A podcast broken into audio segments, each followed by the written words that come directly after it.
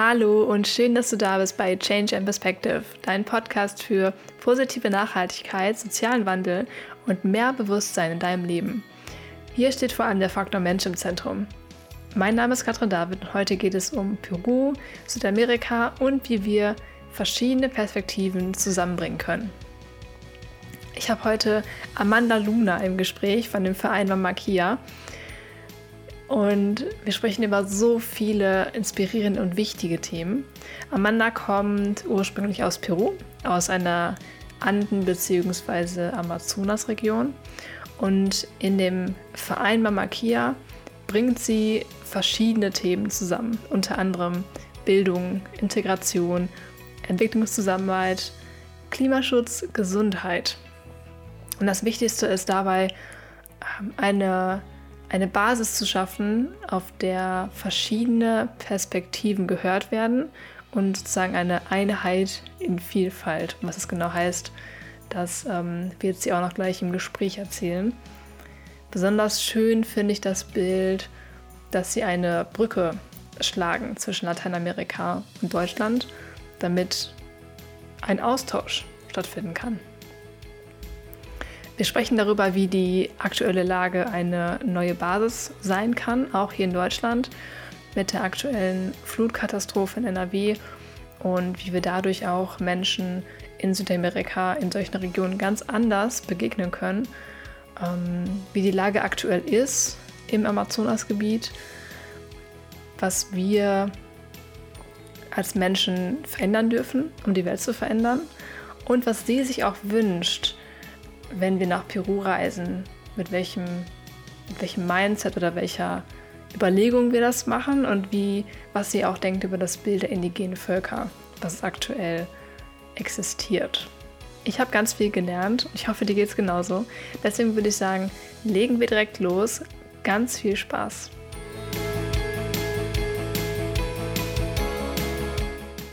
Amanda, ich freue mich so sehr, dich heute im Podcast dabei zu haben und ganz viele spannende neue Perspektiven mitzunehmen. Dankeschön, dass du dir heute die Zeit nimmst. Vielen Dank für die Einladung und freue ich mich auch auf unser Gespräch. Ich möchte gern starten mit deinem Verein, mit Mama Kia. Und ich fand total schön, direkt auf eurer Seite ist ganz vorne der, der Slogan Einheit in Vielfalt. Und ich kann mir vorstellen, dass das so ein zentraler Standpunkt bei euch ist. Vielleicht magst du einmal beschreiben, was das genau bedeutet, ähm, wie wir vielleicht auch dahin kommen in einer Einheit in Vielfalt und was der Verein da genau macht. Mhm. Ja, wir sind sehr unterschiedlich im Verein, äh, komplett gemischt, kann man so sagen. Äh, haben wir Leute mit Migrationsgeschichte, so wie ich, ne? Um, aus Peru, jemand aus Brasilien, Argentinien, Spanien. Dann haben wir auch die Leute, die auch so interessiert sind an der lateinamerikanischen Kultur vor allem auch Studierende, die dort irgendwie ein Auslandssemester oder ein Praktikum gemacht haben und so und so weiter. Und da habe ich auch Einheit in der Vielfalt so ein bisschen Aufmerksamkeit so gemacht, weil ich komme auch aus einer indigenen Gemeinde und da ist auch so dieses äh, Zusammenleben mit der Diversität ist ganz, ganz wichtig. Und auf jeden Fall habe ich auch so versucht, das auch irgendwie in der Struktur von unserem Verein auszubauen. Manchmal konnte das ganz gut kommen, manchmal ist es auch so problematisch, weil es sind unterschiedliche Arten, so zu arbeiten oder sich zu verstehen und so weiter. Und die Sozialisierungen sind auch komplett anders weil bei uns gibt es einfach so, wir haben noch nicht diesen Mittelpunkt, wo vielleicht jemanden als zweite Generation mit dieser Migrationsgeschichte hier aufgewachsen ist. Wir sind einfach so getrennt irgendwie. Die Leute, die einfach mit diesen Sozialisierung in Lateinamerika äh, gekommen sind und die deutsche sozialisierten äh, Personen, die immer auch irgendwie mehr Input von Deutschland haben als wir. Aber das macht auch unsere Arbeit ganz gut, weil man kann auch so merken, äh, wegen diesen unterschiedlichen Perspektiven konnten wir auch eine synergische Arbeit auch entwickeln. Mhm. Ja. Das hört sich total spannend an, weil das auch alles Fragen sind oder Dinge sind, die mich auch sehr beschäftigen. Also generell, wie können wir, wenn wir verschiedene Perspektiven haben, die auch zusammenbringen und auch dafür sorgen, dass alle Perspektiven gehört werden. Mhm. Hast du da oder wie macht ihr das? Beziehungsweise wie könnt ihr quasi dann die verschiedenen Hintergründe auch nutzen, um mhm. eure, eure Mission quasi weiterzuleben? Wir sind so ein bisschen in diesem äh, Labor, Labor oder wir in, in diesem. Es wissen uns auch so zu verstehen, welche Kultur wollten wir, dass auch unser Verein so äh, haben will oder in welche Richtung werden wir auch so hingehen und so weiter. Und jetzt sind wir seit äh, letztes Jahr, nein, seit diesem Jahr, glaube ich, äh, Februar oder März, haben wir auch ein bisschen so gerade die Mehrheit bei uns oder alle sind ehrenamtlich, man muss auch so sagen, wir haben nicht so äh, festangestellt und so weiter, wir sind auf diesem Prozess.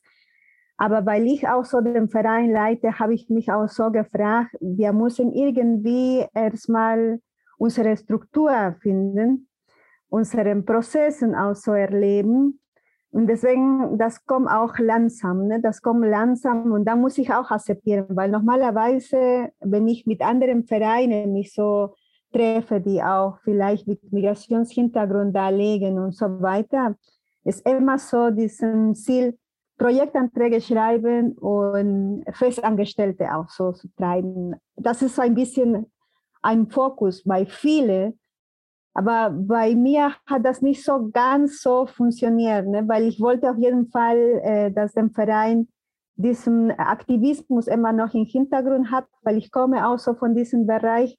Und der andere ist auch, dass wir selbst uns äh,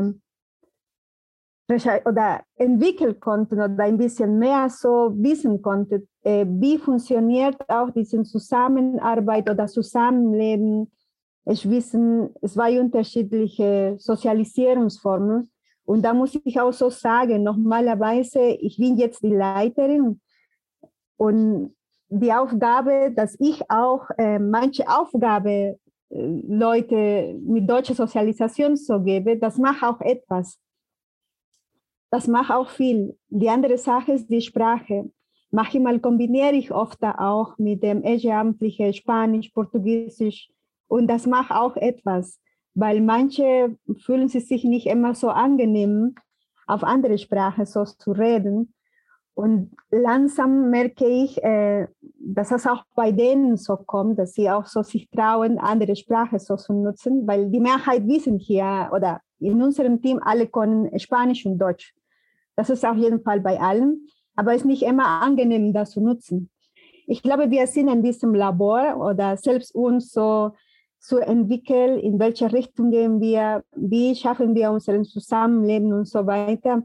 Und deswegen in der Beschreibung von der Webseite habe ich auch ein bisschen etwas geändert, weil am Anfang war mehr so äh, Migrations- äh, oder unser Verein äh, steht da Leute mit Migrationshintergrund oder Migrationsgeschichte, aber dann habe ich so gemerkt, langsam, jetzt langsam werden wir anders dass mehr so Unterstützung auch von Ehrenamtlichen, die auch Deutsche sind. Und deswegen habe ich auch so gesagt, dann sage ich einfach, dass wir so gemischt sind. Und dann kam auch so die Idee von diesem Vielfalt. Ja, voll schön, dass ihr das quasi auch dann geöffnet hat und dadurch ja dann nochmal mehr Leute dazugekommen sind und die neue Perspektiven dann auch wieder im Endeffekt bekommen habt. Und du hast gerade schon angesprochen, dass ihr oder dass dir Aktivismus sehr wichtig ist und dass ihr euch da in verschiedenen Bereichen sehr engagiert. Und ein Thema ist ja auch bei euch der Klimaschutz. Mhm. Und ähm, da gibt es auch ein Video, wo ihr das oder wo verschiedene Menschen darüber sprechen und berichten, wie die Lage ist, zum Beispiel in Peru. Mich würde nochmal interessieren, ähm, wie das aus deiner aktuellen Einschätzung ist, also wie die Lage aktuell in Peru für dich ist, wenn du da vor dem Hintergrund vom Klimawandel nachdenkst. Ähm, mhm. Und auch, besonders schön am Ende dem, was du gesagt hast, dass du möchtest, dass du EuropäerInnen und LateinamerikanerInnen ansprichst und dass es den Zusammenhalt braucht.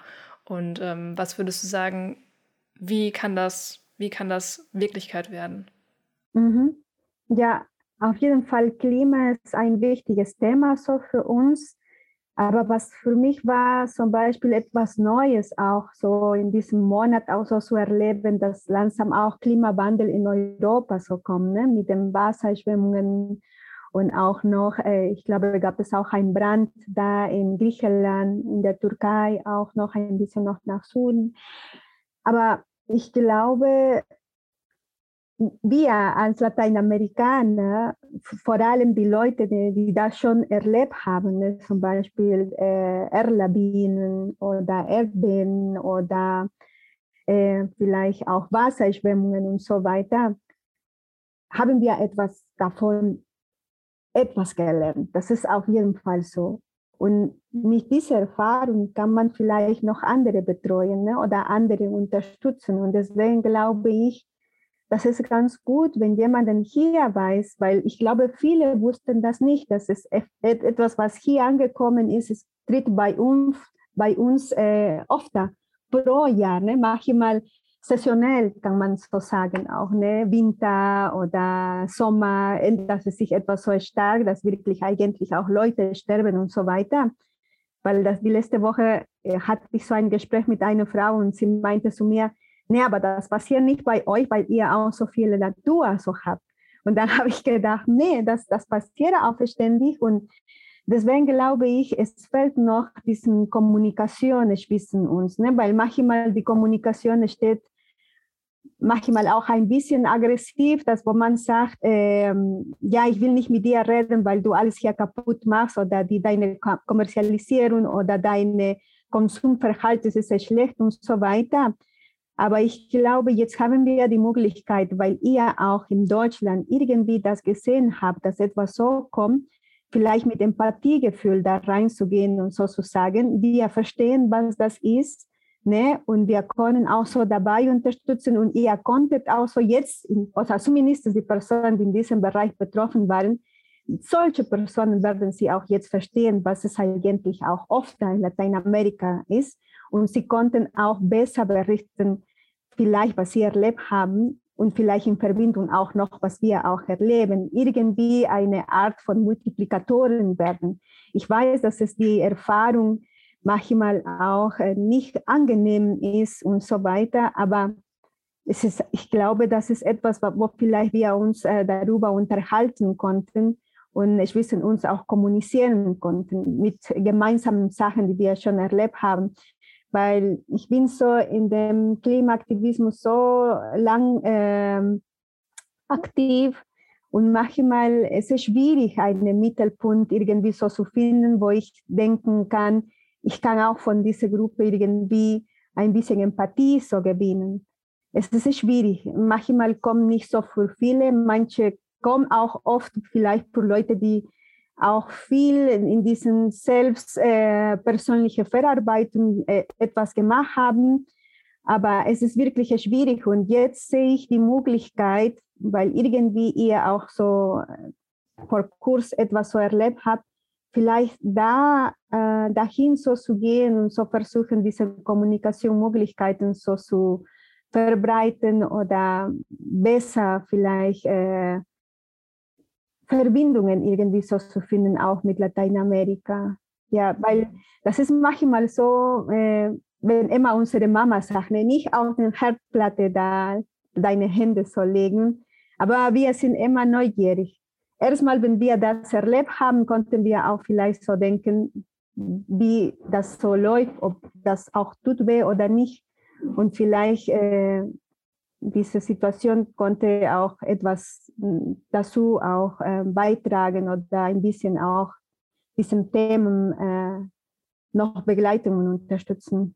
Ja, das ist sehr interessant, was du sagst, dass, als würde es jetzt oder als gäbe es jetzt eine neue Basis, auf der wir uns treffen können und darüber sprechen können. Ja. Ähm, das ist ein schöner Gedanke und ich kann von dem, wie ich das erlebt habe, kann ich mir das sehr gut vorstellen, weil es war schon auch wirklich komisch, Nachrichten zu bekommen zum, von Freunden und Bekannten aus Nepal, aus Südamerika und ähm, zu merken, dass sie mich fragen, hey, geht's dir gut? Ähm, ich habe das in den Nachrichten gesehen, da habe ich so gesagt, verrückt, dass es jetzt wirklich andersrum mhm. ist. Und ähm, das hat schon was mit mir gemacht. Und ähm, ich meine, da können wir auch darüber nachdenken, warum wurde diese eine Tatsache überall geteilt in den Medien. Sicherlich auch, weil es ähm, ähm, eine gewisse Gruppe von Menschen getroffen hat, dass es halt so stark breitgetreten wurde. Aber es ist ein sehr schöner Gedanke, dass wir jetzt auf eine Basis haben, auf der wir uns treffen können. Ähm, mhm. Ja. Ja, denke ich auch, weil ich glaube, Deutschland oder wenn ich das so sehe, Deutschland struktural gesehen, ne, wie die Häuser aufgebaut werden und so weiter, langsam denke ich mal, dass es auch so ändern muss. Ne, weil wenn irgendwie das noch öfter so kommt, ihr werdet das nicht überleben. In Peru zum Beispiel diese Art, die Häuser so aufzubauen oder die Implementierung äh, da oder die, die Winkel irgendwie anders so zu richten, wegen diesem Katastrophengebiet so, ne, ist, ist anders. Oder wenn auch so eine ähm, so oder wie heißt man da, das ist nicht nur äh, Erdlawinen zum Beispiel, wenn irgendwie so kommen, müssen wir irgendwie auch äh, präventiv arbeiten. Und was ich so zum Beispiel in Peru so hatte, war immer die kommunale Mitarbeiterinnen. Sie sind auch ehrenamtlich von den Kommunen, wo wir uns immer so getroffen haben und Unterstützung auch von der Regierung bekommen haben und wirklich auch so uns so engagieren. Ja, was können wir so machen, wenn irgendwie so kommen? Ne? Und normalerweise, wenn etwas so kommt, bist du nie immer so bereit. Und da ist auch so die Sache, ja, wo sollen wir hingehen? Was machen wir mit dem Leichen? Wie machen wir diese Isolierung? Oder wie kontaktieren wir die Familie? Oder wo lassen wir die Leute? Welche Krankenhäuser wären da zur Verfügung? Oder welche Häuser werden das nicht wahrscheinlich überleben und so weiter? Und sind Sachen, die vielleicht nicht so deutlich in, in Deutschland so gekommen äh, sind, vielleicht wo ihr nicht so ganz genau so gesehen äh, haben konntet, ja, welche Gebiete konnten wirklich auch äh, in der Zukunft so, so wie jetzt, ne, etwas so bekommen und so weiter, weil das braucht auf jeden Fall eine kommunale Arbeit und da werden wir so auch wirklich so, so sein, dabei zu unterstützen, weil ich irgendwie selber das irgendwie in meiner Region aufgebaut habe mit meiner Kommune und ich glaube, andere Regionen auch in Lateinamerika oder in Asien, in Afrika. Und da können wir uns darüber besser unterhalten oder können wir uns irgendwie da setzen und sozusagen, welche Lösungsansätze können wir so geben, wenn wir schon etwas erlebt haben. Das ist irgendwie wie bei euch. Ne? Ihr vielleicht habt mehr so technische Sachen äh, implementiert und so weiter. Wir lernen, konnten wir auch so lernen von euch. Aber was äh, in diesem Bereich betrifft, vielleicht äh, Klimaphänomenen und so weiter. Wir in Mittelamerika, Südamerika hat viel, viel Erfahrung, Nordamerika wahrscheinlich auch. Und deswegen glaube ich, dass wenn wir uns darüber ein bisschen so unterhalten konnten, können wir besser umgehen mit dem Problem. Das wäre echt gut, wenn da wirklich eine Zusammenarbeit stattfinden könnte und da auch die Perspektive offen für wäre, zu sagen, okay, ich weiß, ich kann von Peru, von der Region, kann ich auch etwas lernen. Und ich habe zwar Expertise woanders, aber so können wir zusammen quasi etwas bewegen. Ähm, das knüpft so ein bisschen an das Thema Entwicklungszusammenarbeit an und ich ähm, denke da auch oder beschäftige mich damit auch sehr viel und ich weiß, dass da eigentlich das komplette System neu gedacht werden müsste oder komplett verändert werden müsste. Mhm. Ähm, hast du oder wie ist das für dich? Ähm, wenn jemand den Gedanken hat, ich möchte gerne in Peru helfen, sag ich mal. Um, mhm. Wie, was macht das mit dir? Was denkst du darüber? Oder hast du vielleicht sogar Erfahrung mal damit gemacht? Ja, ich habe so oft Erfahrung so gehabt und vor allem kam auch immer so die Frage nach indigenen Gemeinden, ne? Weil das wahrscheinlich auch etwas noch äh, exotisch oder romantisiert oder folklorisiert wird. Und dann versuche ich erstmal so die Leute so zu, zu überzeugen oder erstmal so zu fragen, es lohnt sich wirklich dahin so zu gehen oder, oder kannst du von hier die Tätigkeit so machen und dabei so unterstützen und auch so zu irgendwie die Möglichkeit auch so zu geben, warum machst du das denn? Ne? Aber ehrlich zu sein, ne? machst du das, weil du ein Praktikum machen willst oder weil du willst auch irgendwie so machen, was vielleicht äh, für die anderen als äh, exotische Arbeit ist oder keine Ahnung, so äh, heimliche Arbeit ist oder dass nicht so viel das erreichen, kommt da dein Egozentrismus, dein Hintergrund. Das ist auch etwas anders, weil wenn jemandem so dabei äh, helfen will, ich habe auch so manchmal auch so gefragt, wurde deine Hilfe auch so gebeten äh, oder nicht? Ne? Und wenn das nicht so ist, dann frage ich ja, und warum machst du das? Ja, aber ich will ja, aber wenn ich will auch hier alle so unterstützen oder helfen, aber wenn, wenn auch sie nicht die, meine Hilfe brauchen, macht auch nicht so viel Sinn. Ne? Und das ist manchmal schwierig. Äh, das ist wirklich schwierig, weil da kommt man immer mehr mit, ich will das. Ne? Ich will das, ich will das machen, weil äh, ich will auch äh, irgendwie das so erleben und so weiter. Aber man muss da aufpassen, ne? was ist eigentlich, was deine Wille will und was ist eigentlich, was du auch für die, für die Gesellschaft bewirken willst. Ne? Weil da glaube ich, äh, zum Beispiel, ich habe auch in meiner Gruppe eine von der Ehrenamtliche, die auch äh, dabei gerade so unterstützt mit einem Projekt mit dem äh, Brasilianer, mit einer indigenen Gemeinde auch. Wir haben so uns auch letzte Woche so getroffen und da habe ich auch eher gesagt, äh, vielleicht können wir schon von, von hier etwas bewirken. Und dann setzen wir uns einfach und überlegen, was können wir so zusammen so machen aber dass hauptsächlich auch sie unabhängig bleiben von uns. Nicht, dass sie abhängig bleiben. Und ich glaube, da ist etwas ganz wichtig, äh, dass sie auch unabhängig bleiben, um nicht diese Abhängigkeit irgendwie immer so zu haben. Und das ist auch anders bei denen, weil die Leute oder die Person, die jetzt gerade gegenübersteht, ist nicht so eine deutsche sozialisierte Person oder eine Europäer, die diesem Gespräch so durchführt, sonst ist eine Person wie, wie sie, ne? aus, aus einer Region, aus einer indigenen Gemeinde und auch so selbst als positioniert als indigene Person. Und das entwickelt auch Empowerment. Da muss ich auch so sagen wenn Sie in diesem Gespräch so jemanden bekommen, ist anders die Haltung.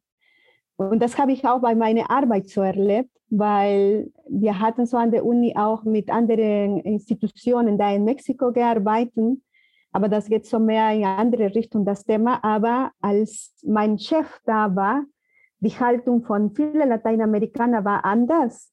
Ne? Und da habe ich mich auch so gefragt und habe ich auch mich so ein bisschen Gedanken so gemacht wieso reagieren so einfach, so dass alles so akzeptieren, was diese Person sagt und denken, dass diese Person alles weiß. Und das war anders, als ich allein war.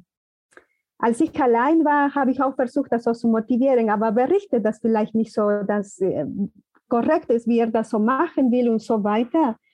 Und man kann so empowerment, denke ich mal. Und deswegen, das erlebe ich auch genauso mit anderen äh, Kooperationspartnern, die wir schon haben das anders so kommt, diese Entwicklungszusammenarbeit, wenn vielleicht auch eine Person von Ort auch auf der anderen Seite auch kommt und etwas sagt. In Peru werde wahrscheinlich auch so gesehen, wegen mit meiner Migrationsgeschichte selbst in Peru, ne, diese indigene Migrationsgeschichte und äh, Sprache und so weiter, werde ich auch wahrscheinlich für viele, die vielleicht auf die Hauptstadt oder genau auf eine höhere finanzielle Situation so zu mir kommen, wahrscheinlich auch mit dieser Erniedrigung so kommen. Ne? Aber wenn Sie wissen schon, dass ich hier etwas leite, dass ich etwas hier erreicht habe und so weiter, Sie experimentieren auch einen Schock. ne, weil äh, bei manchen ist das nicht, nicht so erlaubt oder nicht so erwartet. Die Stereotypen und Vorurteile gehen da schnell kaputt und sie müssen auch schnell das arbeiten. Und das macht auch etwas anders. Und das, das ist etwas, was ich äh, oft erlebt habe. Und deswegen freue ich mich auch auf diese Zusammenarbeit, vor allem mit der indigenen Gemeinde oder mit anderen Kommunen, die auch so von meiner Realität so kommen, weil ich bin so sozusagen so, vielleicht wie ein Beispiel, ne? ja, äh, sie, sie kam von unserer Region, sie kannte unsere Situation aber sie konnte auch etwas noch dabei unterstützen und vielleicht uns die Möglichkeit zu geben, Unterstützung so zu bekommen und vielleicht auch diesen Zusammenarbeit so zu gehen, das macht etwas anders. Und ich glaube, da müssen wir auf die beiden Seiten, sowohl in Deutschland als in Lateinamerika, irgendwie etwas rekonstruieren. Weil ich dir so gesagt habe, ne? in, in, in Lateinamerika gab es diese zwei, zwei äh, Situationen. Ne? Jemand, vielleicht auf seine, äh, vielleicht der, der Leiter von einer Universität, als ich so solche Gespräche mit meiner Arbeit so hatte, und vielleicht auf der anderen Seite die Leute aus der Kommune oder indigene Gemeinde. Selbst für die Leute, die da rein sind und diesen Sensibilisierungsprozess machen, ist auch so die Frage, sieht mal in deinem Verein, wie viele Leute kommen mit diesem Migrationshintergrund und wie ist auch deine Leitung? Ne? Die Leitung, wer leitet das denn? Wer leitet alles so insgesamt? Äh, kam eine Person vielleicht äh, als erste oder zweite Generation von dieser Migrationsgeschichte sind direkt Migrantinnen, die da sind und so weiter, sind Fragen, die man oft sich, äh, keine Ahnung, vielleicht äh, ja, die, die, ständige, die ständige Reflexion braucht. Ja. Ja, da muss ich noch, noch viel tun und es ist ähm, wichtig, dass beide Seiten, also das Spannende ist ja, dass dir das bewusst wird und du das halt wahrnimmst. Aber wenn jemand ähm, aus Deutschland in solche Regionen geht und darüber nicht nachdenkt und einfach nur denkt, ach ja, okay, die sind alle meiner Meinung, ähm, dann wird der, kommt der Gedanke gar nicht auf und dann kommt auch gar keine richtige Zusammenarbeit zustande, was super, super schade ist. Was ich mich noch gefragt habe, ist, ähm, ich kann das total verstehen oder ich habe es auch schon oft mitbekommen, dass quasi ich weiß nicht, dieser Begriff indigene Völker romantisiert wird und man denkt, oh, ich möchte unbedingt mal dahin, was auch immer das bedeutet. Ähm, aber wenn jetzt jemand generell nach Peru reisen möchte oder den Wunsch hat, diese Kultur wirklich kennenzulernen und sich da vorbereitet und sich vorher diese Fragen stellt, die du genannt hast, mit warum möchte ich das wirklich, warum möchte ich da hin, auch jetzt vielleicht ohne zu helfen, ähm, was würdest du diesen Menschen mitgeben wollen oder was würdest du ihnen sagen wollen? Können sie diese Kultur überhaupt kennenlernen? Ist das überhaupt möglich? Oder was wäre das, was du ja, denen vorher mitgeben möchtest? Mhm. Ich glaube, die Kultur ändert sich ja ständig. Ne? Das äh, ändert sich ständig. Ich glaube, in Deutschland auch da zum Beispiel können wir ein bisschen so gesehen werden als die Zukunft für diese unterschiedliche Mischung von unterschiedlichen Personen auf unterschiedlichen Gemeinden und so weiter. Ne? Zum Beispiel in meinem Fall, äh, mein Papa kommt von einer Gemeinde, oder die, die Mama von meinem Papa, meine Großmutter, kommt aus einer äh, Gemeinde in Nordbrasilien und die Familie, die ursprüngliche Familie von meiner Mama Nordargentinien.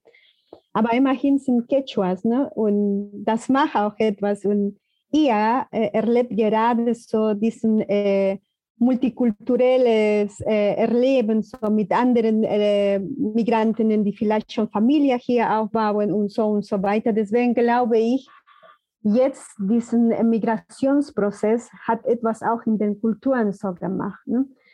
Und genau passiert das auch in Peru, weil ich glaube, wir sind so 56 unterschiedliche Gemeinden mit unterschiedlichen Dialekten und so weiter. Und wirklich da etwas rein äh, oder ganz gut kennenlernen, so die Kultur ist ein bisschen schwierig. Ich glaube, das hängt äh, davon auch, mit welche, erstmal mit welchem Hintergrund gehst du dahin weil wenn jemand dahin geht, einfach nur Urlaub so zu machen und so weiter, wahrscheinlich wird diese Person einfach nur da im Hotels oder vielleicht Pensionen irgendwie übernachten oder schöne Ruinen so zu besuchen und so weiter oder vielleicht auch Natur da zu besuchen und das wäre es. Ne? Ich würde es empfehlen, vielleicht eine, äh, ich, ich würde so mich freuen, wenn irgendwie eine kommunale äh, sozusagen äh, Urlaubstourismus irgendwie so kommt, nicht? wo man auch vielleicht die Kommune auch so kennt und so weiter, würde, würde, ich, würde ich gerne auch so machen mit Mama Kia irgendwann, weil da kann man vielleicht mehr so mitbekommen. Wenn man so in einem Hotel so bleibt, kann man auch nicht so ganz gut so eigentlich verstehen, was dort passiert. Und die Orte, ist auch so ganz, ganz wichtig, weil in Hauptstadt ist da das Erleben äh, anders als in Provinzen. Ich komme aus den Provinzen und da ist auch anders. Die Notwendigkeiten sind anders, äh, finanzielle Möglichkeiten sind auch anders als jemand, der vielleicht in Hauptstadt steht, in Lima. Ne? Da findet man auch andere Blicke, andere Perspektiven. Und das ist traurig, aber sie wissen weniger von uns, die Leute, die aus den Provinzen so kommen. Deswegen, das müssen wir auch etwas lernen. Und das ist etwas wahrscheinlich, was ihr so weiß auch. Äh, vielleicht kannst du mir nicht so ganz genau so berichten von Leuten aus unterschiedlichen Regionen in Deutschland, weil vielleicht du nicht in allen Regionen von Deutschland warst und so weiter. Und das ist etwas, was ich auch in Peru empfehle. Versuch mal, bevor du woanders hingehen willst, nach Chile oder Argentinien oder so, versuch mal erstmal so dein Land irgendwie auch kennenzulernen, deine Geschichte. Weil wenn du deine Kultur irgendwie einigermaßen so gut kennenlernen konntest, kannst du vielleicht auch so verstehen, was, äh, in welche Bereiche sie sich auch die anderen Kulturen so sich entwickeln um als Anfang von, unseren, äh, von dieser Frage habe ich auch dir gesagt, vielleicht sind wir ein bisschen so ein Bild von euch, was eigentlich in diesem Bereich umgeht, weil Peru, äh, ne, Lateinamerika insgesamt äh, haben so viele, viele Leute mit afrikanischem Hintergrund oder Afrikaner, die dahin gegangen sind viele Leute auch aus Asien, von unterschiedlichen Ländern aus Asien und von unterschiedlichen Ländern aus Afrika. Und wir sind so die Generation, die schon komplett, komplett, komplett äh, gemischt ist. Ne? Deswegen denke ich mal, so wie du eine Peruaner siehst, so wie ich, kannst du auch eine Peruanerin, so wie du auch finden. Und das ist so, wo ich denke, dann kann man auch so viel lernen, wenn man dahin so geht, nach Peru, ne? dass vielleicht unterschiedliche äh, Bilder von Personen oder phänotypisch so gesehen äh, finden kann. Ne? Das ist, äh, und vielleicht kann man auch diesen Bilder vom Kopf auch äh, irgendwie dekonstruieren, weil manchmal haben wir so viele Vorurteile und Stereotypen. Wenn ich immer so nach, äh, nach Peru frage, die Leute antworten mhm. immer äh, die Lamas und denken auch, dass das alles so oder dass indigene Gemeinde wirklich eine gute Verbindung mit der Natur so haben, dass wirklich die Leute da auch nicht Böses äh, machen konnten und das ist nicht wahr. Das ist nicht wahr. Da gibt es Korruption überall. Das, das kann man auch nicht so sagen, dass alle auch Verbindung so haben, weil es gibt auch manche Orte, wo eigentlich so viel Müll da liegt und niemand etwas macht. Deswegen es ist es schwierig, immer so für alle vielleicht so zu, re zu reden und vielleicht äh, wäre das so besser, wenn man einfach so sagt, ich bin, ich war in Peru in diesem Bereich, aber sozusagen äh, generell für die ganze Kultur so zu reden, ist ein bisschen schwierig. Ja, ich finde das einen wichtigen, total schönen Impuls, auch zu sagen, dass ich, wenn ich mir mein eigenes Land angucke und da die Differenzen feststelle und erstmal da eintauche, dann habe ich auch eine ganz andere Basis, um andere Kulturen kennenzulernen, weil ich dann auch da dafür offen bin und quasi weiß, okay, wahrscheinlich ist es da ähnlich, wahrscheinlich gibt es da verschiedene Gruppen, Perspektiven und wenn ich jetzt gerade hier in einem Dorf bin, dann heißt das nur, dass ich einen mini, mini, mini Teil jetzt hier gerade kennenlerne. Ähm, das ist ein sehr guter Ansatz, finde ich, ja. ja. Was mich noch interessiert, ist, ähm, in, ich glaube, ich weiß gar nicht, ob das vor zwei Jahren war, wo der Amazonas sehr stark in den Medien war. Das war, soweit ich weiß, aber eher in Brasilien, weil sehr mhm. viel abgeholzt wurde. Mhm. Ähm, wie ist da oder kannst du, weißt du, wie da aktuell die Lage ist vor diesem Hintergrund? Ähm, mhm. mhm. Ja, eigentlich Mama Kia hat sich so entwickelt danach. Aus diesem Grund hat sich Mama Kia entwickelt eigentlich, äh, als das so passiert ist, äh, hatte ich die Entscheidung so getroffen, das so zu machen. Und Mama Kia ist so ein Kind von diesem, ja, von diesem äh, Erlebnis, ne, dass es einfach so gekommen ist. Das ist lustig, das hätte ich nicht so gedacht, dass du in Verbindung so sitzt. Ne? Aber der Brand bedeutet viel, viel, viel für uns. Und die Situation oder die Lage, ich glaube, es hat nicht nur äh, damals Brasilien, Brasilien war nicht nur betroffen, sondern auch Bolivien und auch Südperu.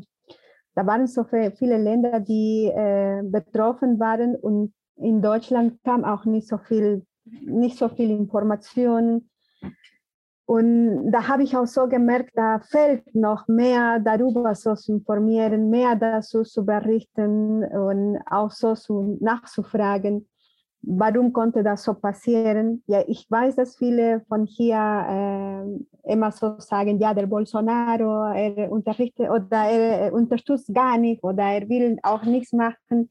Das ist auch ein Teil von dem Problem, aber der andere Teil wäre, dass so was denken auch die Personen in der Region Ne, weil wenn ich so dazu treffen, Leute, die, es gibt auch indigene Gemeinden, die da liegen, aber auf der anderen Seite kenne ich auch Leute, die auch äh, in der Produktion von Fleisch immer noch arbeiten. Sie überleben auch mit dieser Produktion. Und es ist auch so, so, so nachzufragen, welche, welche Ersatzbusiness kannst du so machen? Wenn du irgendwie das äh, verlassen willst oder so. Und, und ich würde mich freuen, wie vielleicht, wenn die, die, die Regierung oder die Politiker vielleicht äh, in diesen Lösungsansätzen auch Alternativen entwickeln. Nicht einfach so zu sagen, geht einfach weg, ne? geht einfach weg von diesem Business oder Geschäfte und versuch mal jetzt irgendwie so dein Leben so zu lösen. Manchmal würde das nicht so funktionieren und keine Familie wird auch, oder diese Entscheidung wird das wirklich schwierig. Auch wenn in der Familie jemanden vielleicht nur von dem Klimaaktivismus so kommt und so weiter, ist eine Familie. Man kann auch so mit diesen äh, äh, unterschiedlichen Perspektiven auch manche Familien kaputt machen. Das habe ich auch erlebt in Peru und deswegen wäre das, äh, deswegen ist für mich ganz wichtig, die Engagement von den Politikern, aber auch so zu nachzufragen, welche Alternativen gehen wir. Ne? Und nicht nur auf diesem Bereich, wo die Leute die äh, Geschäfte so machen mit Fleisch und so weiter, sondern auch vielleicht auch bei den indigenen Gemeinden. Es gibt auch viele indigene Gemeinden, nicht, dass, wo die, die Jugendlichen nicht mehr dort bleiben wollten. Aber es gibt keine andere Alternative. Ich habe ich das erlebt. Ich musste einfach weggehen. Und dann waren wir so in einer Siedlung mit meiner Familie. Aber gab es auch irgendwie eine Alternative für uns, sozusagen, wie integrieren wir auch die, diese Kinder in, in die Schule zum Beispiel? Wie integrieren wir so, solche Personen in äh, Bildung irgendwie so zu bekommen, wenn Quechua anders als Spanisch ist und so weiter? Gab es nicht so viel Unterstützung. Und da würde ich mich so freuen, dass es so kommt. Aber was jetzt gerade so mit der Natur umgeht, da in der Region, es wird immer, glaube ich, äh, schlimmer. Ne, es, es, es gibt keine, keine Weg nach hinten, dass vielleicht man auch so sagen kann, es wird also sich verbessern. Und ich glaube jetzt, die Erde macht ihren eigenen Prozess. Aber das Problem ist, dass die Leute vielleicht in den Regionen, zumindest was ich erlebt habe, haben noch nicht ihren eigenen Prozess so gemacht. Ich glaube, viele, zum Beispiel in Huánuco, meine Region, oder in Cajamarca, vielleicht wenn ich auch so mit Freundinnen so rede von der Region, und vielleicht euch weiß ich auch nicht, ihr trennt einfach, ich erlebe anders und die Natur macht anders. Und das ist nicht so. Ich glaube, auch wenn das so kommt mit den Bränden, was ihr auch so hier erlebt habt mit den Wasserschwemmungen, das bedeutet auch, dass ihr auch in einem Prozess sein oder dass wir auch in einem Prozess sein mussten. Und manchmal ist das nicht so selbstverständlich und man braucht auch viel Zeit, das irgendwie das so zu verstehen. Es ändert sich nicht nur den Klima, wir ändern uns auch so oder zusammen wie, wie, wollten wir so diesen, ich glaube, da ist so die Frage, ne? wie wollten wir so diesen Prozess erleben? Wie wollten wir so diesen Prozess erleben? Erleben zusammen mit der Erde oder mit der Pachamama oder erleben wir so getrennt, wie wir es jetzt alles so gemacht haben als Menschen? Das ist ein bisschen, glaube ich, für mich die Frage, wie die, die, die Gemeinde das so erleben, wenn man in eine notwendige Situation ist oder eine Gefahrsituation ist, man hat nicht so viel Zeit zu überlegen, warum bin ich hier, warum passiert das denn und so. Nee, du, du reagierst mehr, was soll ich morgen das machen, wo bekomme ich Unterkunft, wo bekomme ich Essen, wo schaffe ich mehr Geld für meine Familie und so weiter. Und das gibt es nicht so viel in, in Lateinamerika. Ne? Ihr könnt es sich vorstellen, erstmal kam so der Brand, aber wir haben auch so politische Probleme. Die finanzielle Situation kommt nicht so oft. Die Pandemie ist auch so gekommen, aber die Pandemie kommt auch zusammen wahrscheinlich mit anderen Wellen, ne? so wie, keine Ahnung, unterschiedliche Erkrankungen, die immer so saisonell auftreten, ne? auftreten, Entschuldigung, und sind unterschiedliche Sachen. Und da gibt es keine Zeit, so zu sagen, machen wir Stopp und dann äh, reflektieren ein bisschen. Ne? Und das ist etwas, was ihr schon habt. Ne? Zumindest diese, diese Möglichkeit so sich ergeben, ein, eine Streik so zu machen oder Gesprächeräume so irgendwie für solche Themen so zu haben. Es ist wirklich sehr, sehr schwierig. Und wenn wir irgendwie das schaffen, zum Beispiel wenn ich auch mit anderen äh, sozusagen Aktivisten so reden konnte, es ist auch so schwierig. Und manchmal bei denen geht es nicht immer so ganz gut, weil Aktivismus auch in Lateinamerika hat auch andere Bedeutung. Und deswegen glaube ich, äh, dass die, die Region in Amazonas immer noch leidet, aber leider es gibt nicht so viel Zeit, dass die, die Bewohner, die dort sind, auch in diesem Prozess zusammen mitmachen. Wahrscheinlich gibt es auch manche Kommunen oder die vielleicht diese Arbeit so machen, diesen eigenen Prozess. Wir haben immer so die, zumindest in Peru, die, die Taitas oder die Weiße oder Entschuldigung, nicht die Weiße, sonst die, die Leute, die mehr, so die alten Menschen, die ein bisschen so wie hier, wie Schamanen so gesehen werden, vielleicht machen sie das denn aber wir sind ein Kollektiv, ein großes Kollektiv und das so zu machen, ist ein bisschen äh, schwierig. Und nachzufragen, ob sie auch dabei etwas dagegen machen wollten, es ist auch eine andere Frage, als wenn ich auch hier nachfragen sollte. Ihr habt so diesen Brand in Brasilien so gesehen, aber was konntet ihr vielleicht noch darüber so machen? Ne? Und als das so passiert ist, ich habe auch versucht, andere Organisationen nachzufragen, wie können wir dabei so unterstützen und so weiter, aber es, es kam nichts. Ne? Nee, wir können jetzt nichts machen, weil es so plötzlich gekommen und finanziell gesehen, das geht nicht so schnell, irgendwie Unterstützung so zu bekommen und so weiter. Und da habe ich auch so gemerkt, diese Abhängigkeit von deutsches Geld. Ne?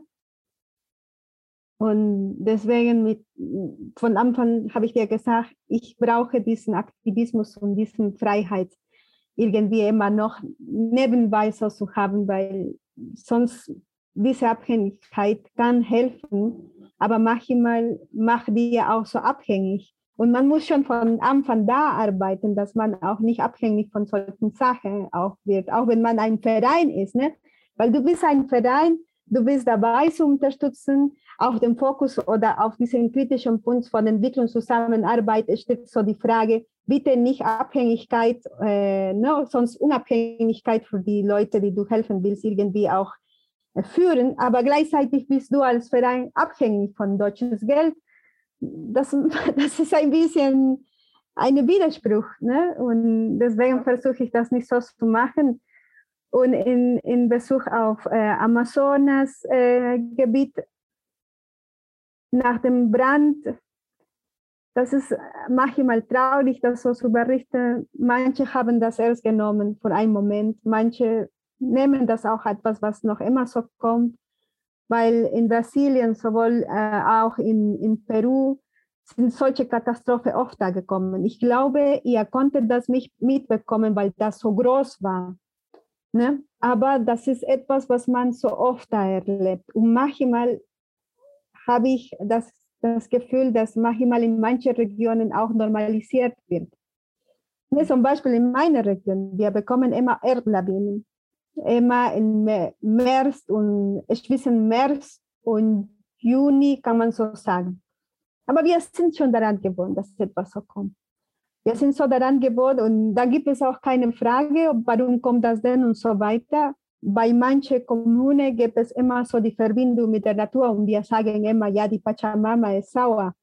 Ne? Oder da müssen wir etwas Schönes für die Erde so machen und so weiter. Aber wie, wie manche Gemeinden das sehen, entspricht auch nicht, dass alles so denken. Ne? Bei Leuten, die in, eine, in, in die Stadt so wohnen, ist etwas, was immer in dieser Zeit so kommt, aber jetzt langsam kommt mehr ne? und dann akzeptieren einfach und machen das diese Saison oder diesen Monaten, äh, wo eigentlich die Leute da betroffen sind, noch äh, länger. Ne? Ja, jetzt vielleicht ist mehr so von Januar bis Juni, Juli, dass etwas so etwas so kommt. Und ja, man muss einfach da, ja, wie gesagt, es wurde so ein bisschen normalisiert. Hm. Ich danke dir, ähm, dass du das geteilt hast und ich glaube, es ist auch nochmal wichtig zu hören, dass es erstmal sehr viel komplexer ist, das ganze Thema, als man vielleicht denkt und dass es auch schwierig ist, das Thema überhaupt zu lösen, dass es nicht die eine Lösung gibt und dass nicht eine Person wie der Präsident in Brasilien jetzt dafür verantwortlich ist, sondern dass es halt eben sehr viel tiefer geht und dass es auch andere Lösungen braucht und vor allem Raum für andere Lösungen und Zeit, was du gerade ja. gesagt hast, ist, ist echt, echt wichtig.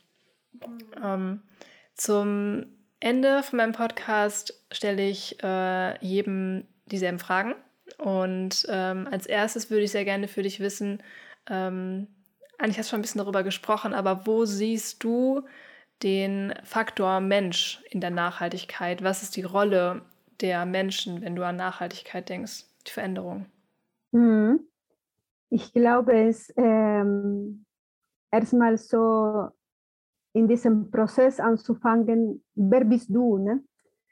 Wer bist du in dieser Gesellschaft? Einfach du und von diesem Punkt auch so zu wissen, welche konnten auch meine Verantwortung da sein. Und in diesem Verantwortung, nicht nur Verantwortung dabei, äh, damit diesem Verantwortung dabei bleiben, sonst auch Kompromissen und auch Courage. Courage, finde ich, ist ganz, ganz wichtig, weil ehrlich gesagt, wenn ich nach Berlin oder Leipzig hingehe oder Hannover, die Gespräche sind ganz, ganz schön ne, Gespräche zur Diskussion sind ganz schön immer so zu haben, aber wirklich auch ähm, konsequent so zu bleiben oder auch sozusagen mit Courage etwas so zu sagen, was etwas nicht so funktioniert. Ich meinte nicht nur in Klimaaktivismus, sondern auch vielleicht in andere Ismus. Äh, ohne diese Sache kann man keine Änderung führen, glaube ich. Und deswegen glaube ich erstmal euch musstet ihr oder ihr musstet auf jeden Fall oder wir mussten auf jeden Fall noch mehr so an unserer Identität zu arbeiten, vor allem auch in Deutschland wegen der Geschichte, was ihr so habt. Was seid ihr denn? Ne? Weil manchmal höre ich, dass viele nicht so Deutsche fühlen wollten, aber wenn das so ist, warum? Ne? Jeder ist so frei, das so zu entscheiden, warum und auf diesen Punkt, was kann ich auch anbieten, was kann ich auch opfern? Was kann ich auch opfern? Weil manchmal nicht alles so geht, ohne vielleicht etwas so zu verlieren. Und die Frage ist auch so nachzufragen, bist du bereit, um wirklich auch etwas so zu verlieren? Wenn irgendwie, worum es geht oder nicht. Und da ist es schwierig, weil es gibt so viele Leute, die das nicht so machen wollten. Ne? Mhm. Ja, das stimmt total. Gibt es ein Buch oder irgendein Film, andere Wissensquelle, die sich sehr, die sich sehr inspiriert hat oder die du gerne teilen möchtest, dass ähm, andere Menschen sich da mal informieren sollten? Kann jetzt Thema sein, was auch hiermit zu tun hat oder etwas anderes, wie du magst. Ähm, ja, ich glaube, unsere Gespräche, ne, was wir so in kleinen Sitzungen so haben, oder manchmal solche Gespräche, was auch so auf die Straße so kommen, mit Leuten, die vielleicht auch etwas schon erlebt haben und so weiter, sind, sind besser als die Bücher. mit Mama Kia, jetzt gerade bin ich in der Phase, jetzt äh, fahre ich dahin, weil ich auch meine Familie so vermisst habe und so. Dann versuchen wir auch mit den Produktoren da zu arbeiten. Aber ehrlich gesagt, ich versuche die Information direkt von denen so zu bekommen dass ich vielleicht äh, von denen oder von jeder von denen etwas so zu so sagen. Ich, und das lade ich immer bei unserer Seite oder unserer YouTube-Seite. Und das werde ich auch noch machen. Da habe ich noch viele Videos dazu verarbeiten. Deswegen, wenn jemand so uns dabei so unterstützen konnte mit der Videobearbeitung und so weiter, dann können wir mehr Material so vorbereiten. Aber auf jeden Fall, ich versuche oder ich lasse die Leute oder die Stimme von diesen Leuten lieber ähm, einen Platz zu geben oder Aufmerksamkeit auch so anzubieten bei unterschiedlichen Plattformen als vielleicht Bücher, Bücher, die vielleicht von Leuten oder Wissenschaftlern so geschrieben wurden und so weiter. Und ja, manchmal habe ich Angst, auch wenn ich so jemanden so nenne und sage, lies mal das von ihm, weil ich mache so das Buch und so weiter, dass vielleicht diese, ich kenne die Person nicht so direkt und diese Person vielleicht kann ohne meine Werte irgendwie auch so hingehen und dann sagen auch, ja, aber der Mann, da war so, hat die, das Buch von dieser Person so unterstützen. Vielleicht ist auch kein Vorbild danach. Deswegen ist manchmal, äh, ja, wo ich ein bisschen Angst auch habe. Ja, aber es ist ein schöner Gedanke. Wir werden auf jeden Fall unten die, die Links auch reinpacken zu den Videos und zu den Sachen, die du gerade genannt hast, dass man quasi mehr Infos direkt von Menschen holt, anstatt sie aus Büchern zu holen. Das kann ich sehr gut nachvollziehen. Das macht echt sehr viel Sinn. Und jetzt, äh, meine letzte Frage ist, und zwar stell dir vor, wir haben jetzt 10 oder 20 Jahre später und an dem Punkt, wo wir jetzt stehen, 10 Jahre später, ähm, hat sich etwas Grundlegendes verändert. Wir gehen miteinander wertschätzend um. Äh, wir hören andere Perspektiven. All das, was wir besprochen haben. Wir gehen mit der Natur anders um. Wir, leben vielleicht in gewisser Form sogar in Harmonie miteinander und mit der Natur. Und du stehst jetzt an diesem Punkt, zehn Jahre später, und guckst zurück und denkst dir so, ach ja, krass, ähm, es gab da eine Sache, die hat es gebracht, dass wir jetzt heute hier hinkommen konnten. Was glaubst du, was das sein könnte? Also was jetzt quasi auch zurückblickend ähm, etwas total verändern könnte. Ein großer Hebel, eine Sache, ähm, die wir jetzt dann Standpunkt heute quasi anwenden könnten, um in dieser Utopie, in dieser tollen Zukunft anzukommen. Ich denke, das wäre so unser Egoismus vielleicht, dass es nicht mehr so, dass wir besser verarbeiten haben, unseren Egoismus als, ja, als Mensch. Ne?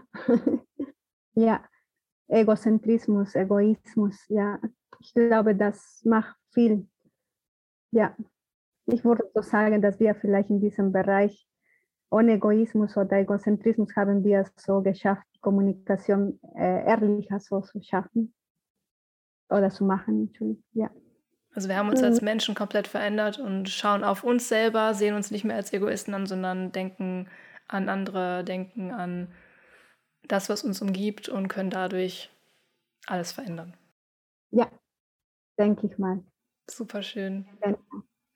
Ich danke dir sehr, Amanda, für deine Zeit und für deine ehrlichen, offenen Worte, dass du mit uns deine Perspektive geteilt hast. Und ich hoffe, dass ähm, wir ganz viele Menschen erreichen können, viele Menschen auch umdenken können und sich für Vielfalt öffnen können.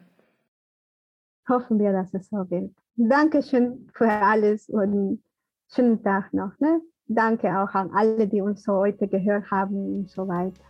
Danke dir. Ciao.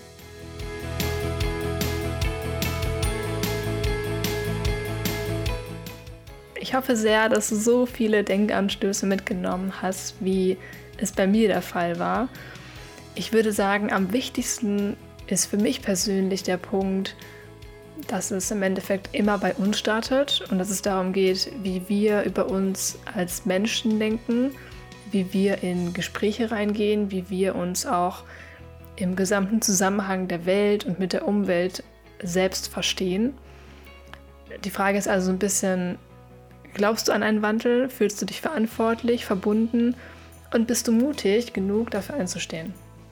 Und ich finde, das ist ein sehr, sehr sehr, sehr wichtiger Punkt und ein sehr guter Anstoß auch für alle weiteren Folgen, die noch kommen werden, weil es für mich ja auch viel mehr jetzt in diese Richtung geht, nämlich ähm, den Faktor Mensch mehr auseinanderzunehmen und da zu gucken, wie können wir da was bewegen als Menschen, was macht uns aus und was können wir da auch ähm, im Hintergrund mehr verstehen, um es dann ändern zu können. Wenn du also Themen, Vorschläge oder Fragen hast, sehr gerne an podcast.givinggrow.world. Alle Links zu Instagram, zur Website, zu allen weiteren Sachen auf Mama Kia findest du unten in der Beschreibung. Und ich freue mich auf all die nächsten Folgen gemeinsam mit dir. Bis ganz bald und danke, dass wir gemeinsam Perspektiven wechseln.